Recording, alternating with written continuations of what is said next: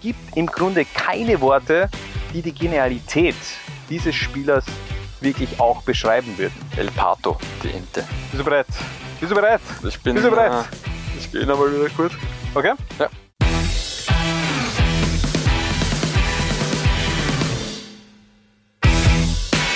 Lowlines paniert und das international. Heute wird gemeinsam mit dem Kollegen Harald Brandl nämlich eine Best of 11 des argentinischen Fußballs zusammengestellt. Und Harald, da hatten wir vor allem auf der Torhüterposition gleich mal Probleme.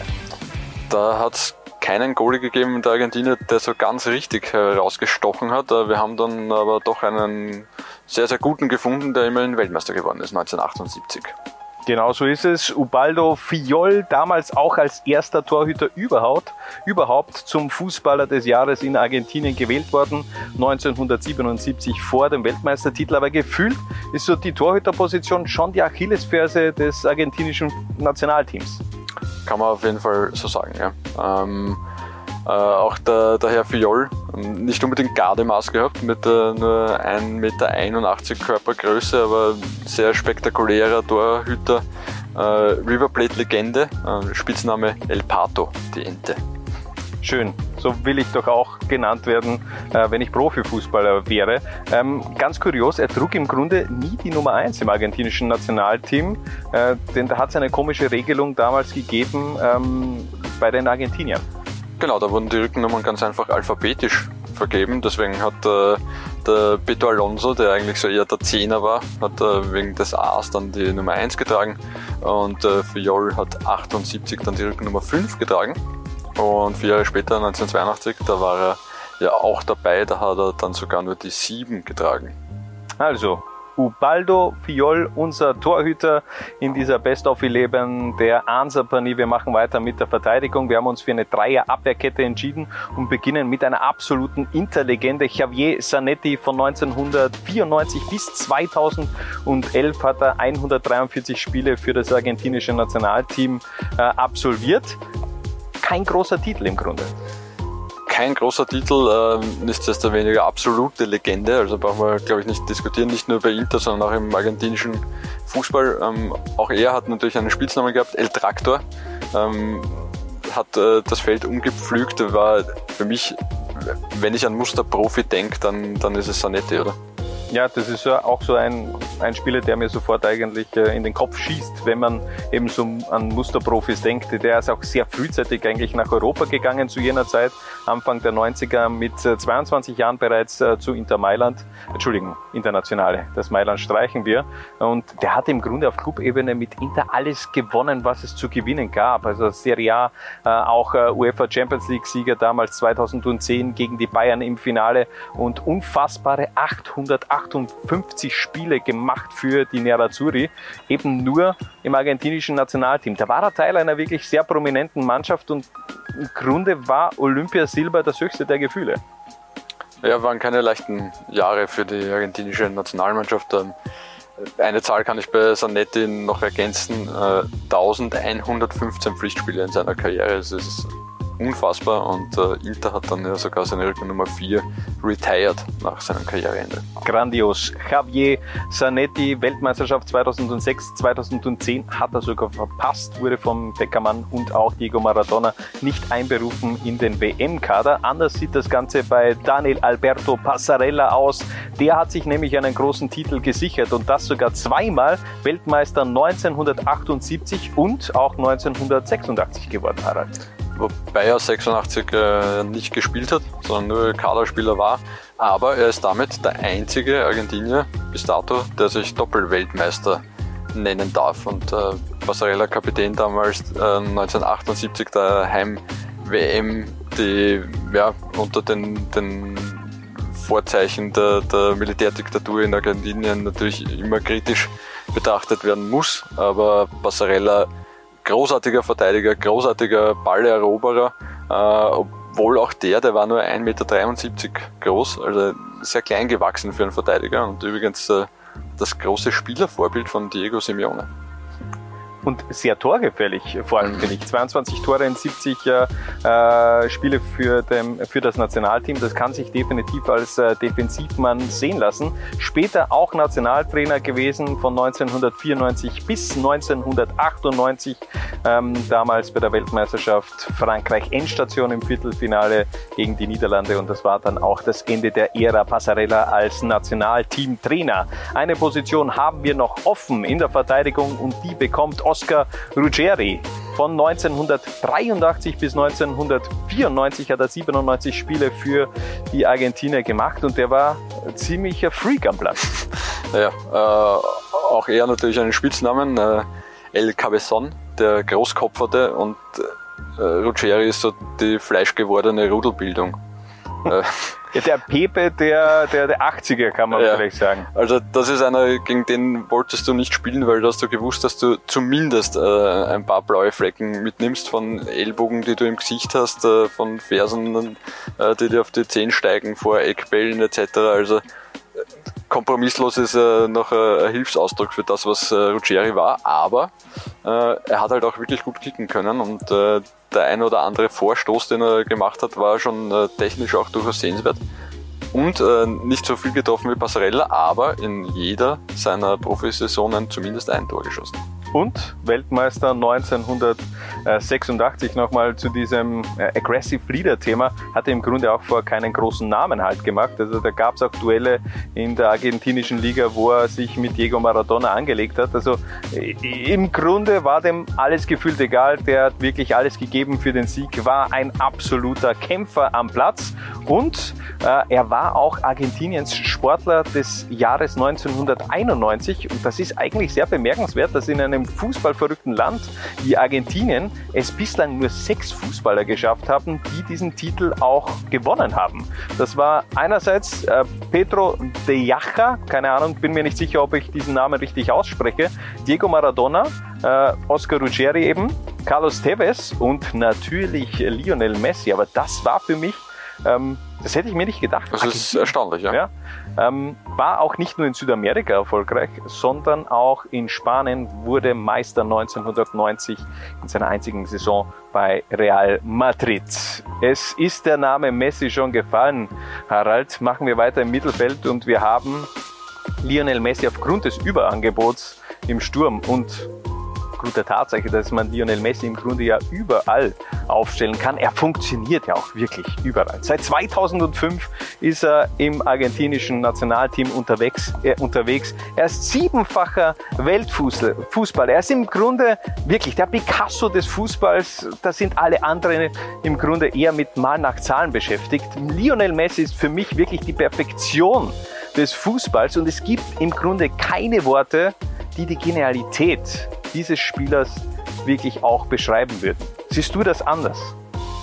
Ich sehe es nicht viel anders. Also wirklich? Def definitiv einer der, der besten, wenn nicht der beste Fußballer aller Zeiten. Äh, ja, seine Weltmeisterschaftsauftritte sind ein bisschen tragisch verlaufen, muss man auch ja, ganz deutlich so sagen. Ja. 2014 hat er in seiner gefühlt, finde ich, einer seiner schlechtesten Phasen, ähm, hat er trotzdem die argentinische Nationalmannschaft mit seiner Qualität ins Finale geführt.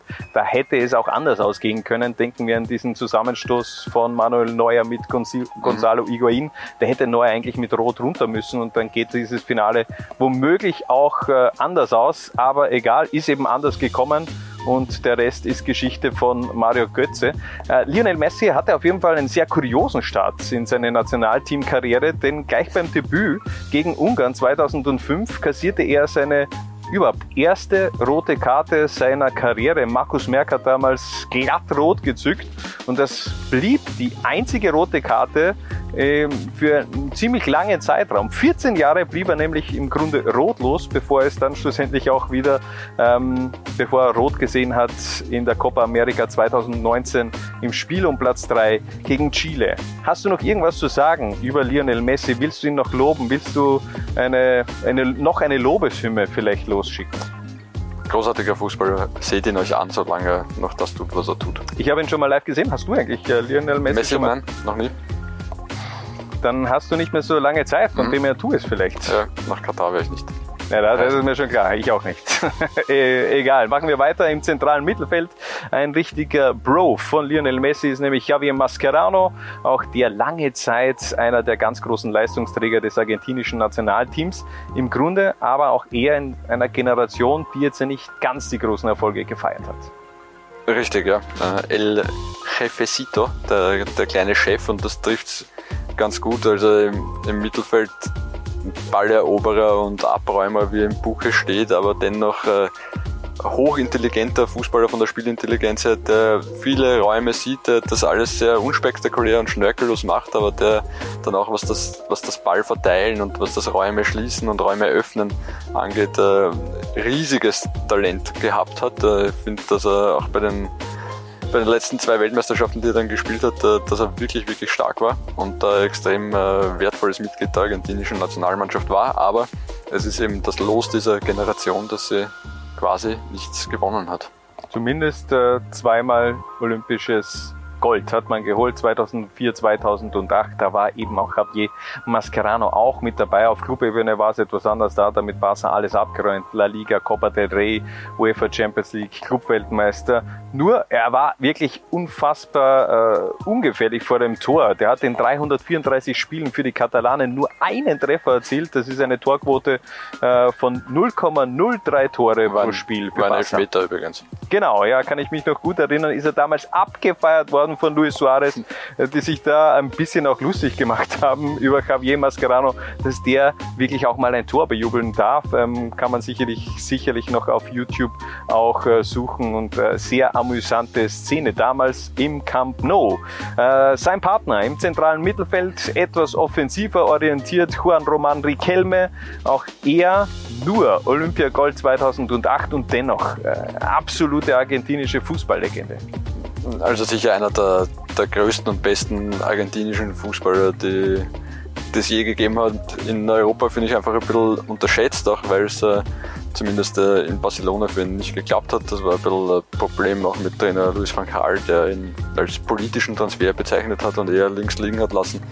Ähm, aber wenn man sich ansieht, was Riquelme auf dem Platz geleistet hat, was der für Fähigkeiten hatte und das war so der erste, der an diese, der, der, der neue Maradona, der zumindest äh, zum Teil anschließen konnte an diese hohen Erwartungen, die da in ihm gesetzt worden sind. Und ein bisschen anderer argentinischer Spielmacher und so nächster Maradona wie die anderen, also jetzt nicht so dieser dieser kleine, quirlige Kopf nach unten und, äh, und, und gib ihm, sondern sehr eleganter Fußballer, sehr auf den, auf den Endzweck ausgerichtet und technisch trotzdem alles können, aber halt äh, gewusst, wie er es auch dann effektiv einsetzt. Plus vierfacher argentinischer Fußballer des Jahres. Eine Position haben wir noch offen auf der linken Seite und die bekommt Osvaldo Adiles. Für viele vielleicht eher ein unbekannter Name, aber auch er wurde Weltmeister 1978 und war auch damals wirklich ein, ein Schlüsselspieler dieser Mannschaft. Genau, Spitzname äh, Python oder halt die Python, weil er so schlangenartige Dribblings äh, geliefert hat. Ähm, ja, war auch einer, der, der technisch einfach alles können hat, der gutes Auge für den Mitspieler gehabt hat, der auch einen Torriecher gehabt hat und der ja dann äh, in England bei Tottenham ein bisschen zum Kultspieler geworden ist. 750.000 äh, Pfund hat damals äh, Tottenham überwiesen in Richtung Argentinien, um sich die Dienste von Osvaldo Ardiles zu sichern. Das war zu jener Zeit wirklich eine, eine äh, ziemlich hohe Ablösesumme und ähm, auch da wieder kurios, er trug bei der Weltmeisterschaft 1982 mhm. aufgrund seines Namens Ardiles, also A, die Trikot Nummer 1. Genau. Ähm, hat dann zwischenzeitlich äh, Tottenham kurz verlassen. Äh, da hat es ein Spiel gegeben, äh, wie gesagt, der war dort der Publikumsliebling, äh, dann ist der Falklandkrieg zwischen Argentinien und England ausgebrochen, am Tag danach hat es ein Spiel gegeben, da ist er ausgebuht worden bei jedem Ballkontakt ähm, und dann war er acht Monate lang nicht mehr gesehen. In, in London, hat sich zwischenzeitlich äh, nach Paris verleihen lassen und ist dann aber wieder zurückgekehrt nach England und hat eine auch danach, ich sage mal, illustre Trainerkarriere hingelegt, oder? Da gehen wir die, die Länder mal durch, wo er überall unterwegs war als Spieler, beziehungsweise in weiterer Folge auch als äh, Trainer. Also in England, er war in Frankreich, er war in Australien, er war in den äh, USA, er war in Mexiko, in Japan, in Kroatien bei Dinamo Zagreb, in Saudi-Arabien und auch in Israel. Also der hat schon einige Länder in seiner Karriere absehen äh, dürfen. Wahnsinn eigentlich. Ja, durchaus. Also, die Abwehr steht, das Mittelfeld steht und jetzt kommen wir ja, zu einem weiteren Prunkstück. Also schon das Mittelfeld und die Abwehr waren schon ein Wahnsinn. Aber natürlich, äh, der Beginn äh, im Sturm, Diego Maradona. Was will man da mehr sagen? Er ist für mich trotzdem nach Messi äh, der zweitbeste argentinische Fußballer, aber die Legende lebt eben nicht mehr und äh, dennoch die Geschichten äh, wird es auf ewig geben von Diego Maradona. Ja, der, der Mythos, den Maradona geschaffen hat, äh, sowohl zu aktiven Zeiten als auch dann äh, zu nicht mehr aktiven Zeiten. Ja, das war aber eher negativ dann. Natürlich, also, ja. Als aktiver ein, im Grunde ein Mythos muss ja jetzt ja. Äh, nicht immer nur positiv behaftet sein. Ja. Ähm, aber ich meine, allein wenn man sich vorstellt, äh, bei dieser WM 1986, wo er ja Argentinien mehr oder weniger im Alleingang zum Titel geführt hat, der Mensch hat binnen fünf Minuten im Viertelfinale gegen England äh, die zwei wahrscheinlich berühmtesten Tore der Fußballgeschichte erzielt. Ja. Die Hand Gottes und das Solo. Genau. Ähm, 78 knapp gescheitert ähm, am Cut, also Menotti hat ihn damals nicht mitgenommen. Äh, da war Maradona erst 17, aber war schon gefeierter Jungstar in Argentinien. Äh, Menotti hat es ihm nicht zugetraut, dass er dem Druck gerecht wird, der, der Heim-WM, sonst wäre Maradona wohl auch Doppelweltmeister und ja, alles andere ist, ist Geschichte. Also was äh, wird in Neapel Gott gleich verehrt, wird in Argentinien Gott gleich verehrt. Äh, jeder Mensch kennt Diego Armando Maradona. Und auch wenn er die Weltmeisterschaft 1978 verpasst hat, er war dann dennoch trotzdem bei vier Weltmeisterschaften mit dabei, äh, 82, 86, 90 und auch 1994 plus auch als Trainer. Das wird manchmal vergessen, dass er eine eher überschaubar erfolgreiche Karriere als Trainer gehabt hat. Das war in den letzten Zügen, muss man ja wirklich sagen, auch eher erschütternd, wie er sich da präsentiert hat in der mexikanischen Liga, wo er mit diesem Thron auf dem Platz gesessen ist. Also das war dann eher schon äh, lächerlich und was da auch mit diesem Menschen Diego Maradona meiner Meinung nach, glaube ich, auch zum Teil gemacht wurde, war nicht ganz okay. Das war dann viel mehr eine PR-Maschine, aber hat nichts mehr mit, äh, mit dem Trainerbusiness an sich zu tun gehabt. Also das habe ich schon äh, sehr schade gefunden. Bei der Weltmeisterschaft 2010 hat er trotzdem so ein bisschen einen Hype ausgelöst. Kann mich auch noch eine kuriose Szene erinnern, damals vor dem, was war es, Achtelfinale oder Viertelfinale gegen Deutschland. Ähm, bei der Pressekonferenz saß er neben Thomas Müller und der dachte sich, wer ist dieser Typ, der da sitzt? Thomas Müller kannte ihn noch nicht und ähm, hat da, glaube ich, geglaubt, dass damals ein irgendein ein Junge die BK gestürmt hat und äh, es war aber im Grunde Thomas Müller. Später äh, lernte ihn aber kennen.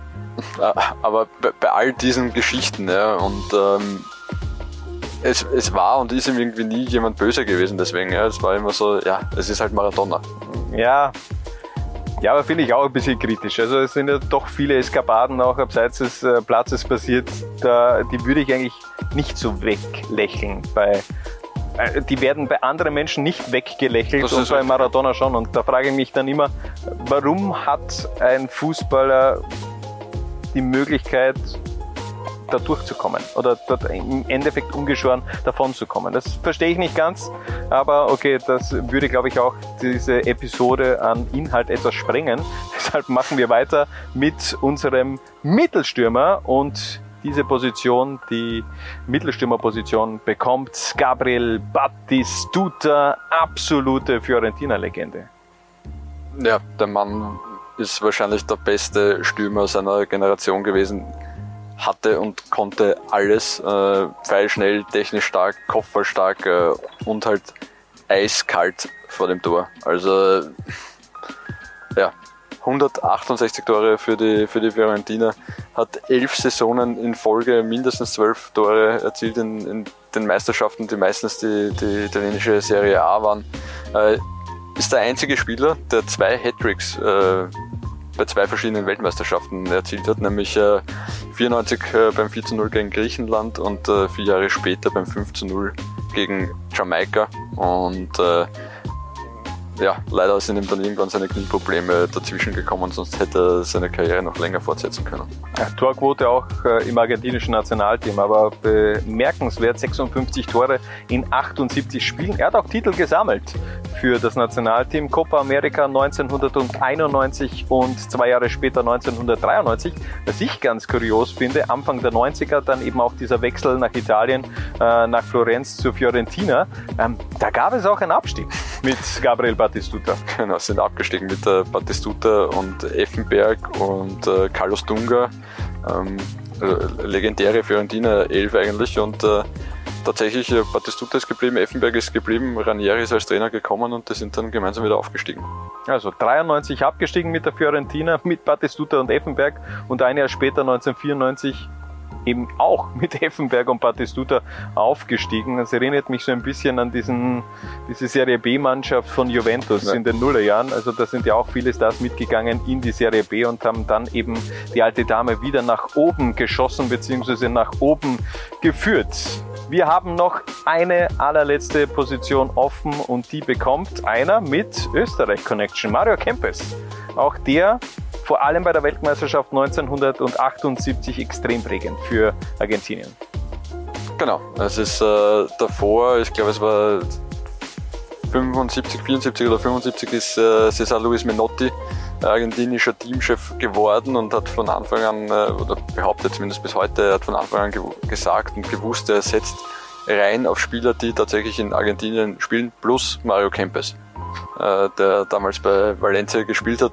Ähm, hat er dann auch so umgesetzt. Ähm, es haben 78 nur äh, in Argentinien äh, angestellte Fußballer gespielt und Kempes, der von Valencia gekommen ist und äh, El Matador hat äh, dann auch den WM-Titel fixiert mit seinem Doppelpack im Finale.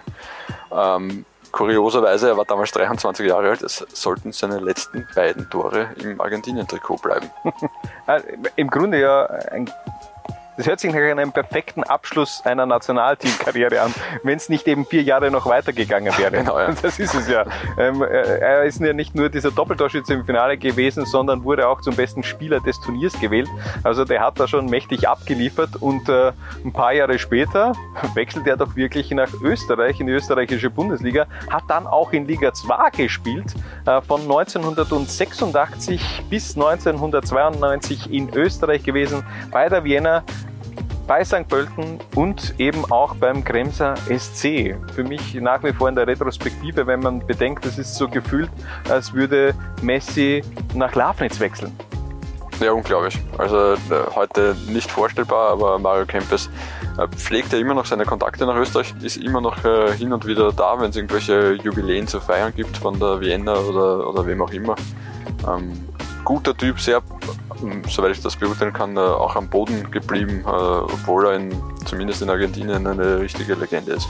Weltmeister 1978, zweifacher Torschützenkönig in Spanien als Valencia-Spieler und aufgepasst, er hat sogar das Sportehrenzeichen der Stadt St. Pölten bekommen, Anfang der 90er. Also das kann sich doch sehen lassen und ich finde auch unser Answerpanier kann sich sehen lassen. Das ist unsere Top 11 äh, Argentiniens. Wir sagen danke fürs Reinklicken und bis zum nächsten Mal, wenn es wieder heißt Laula 1 paniert.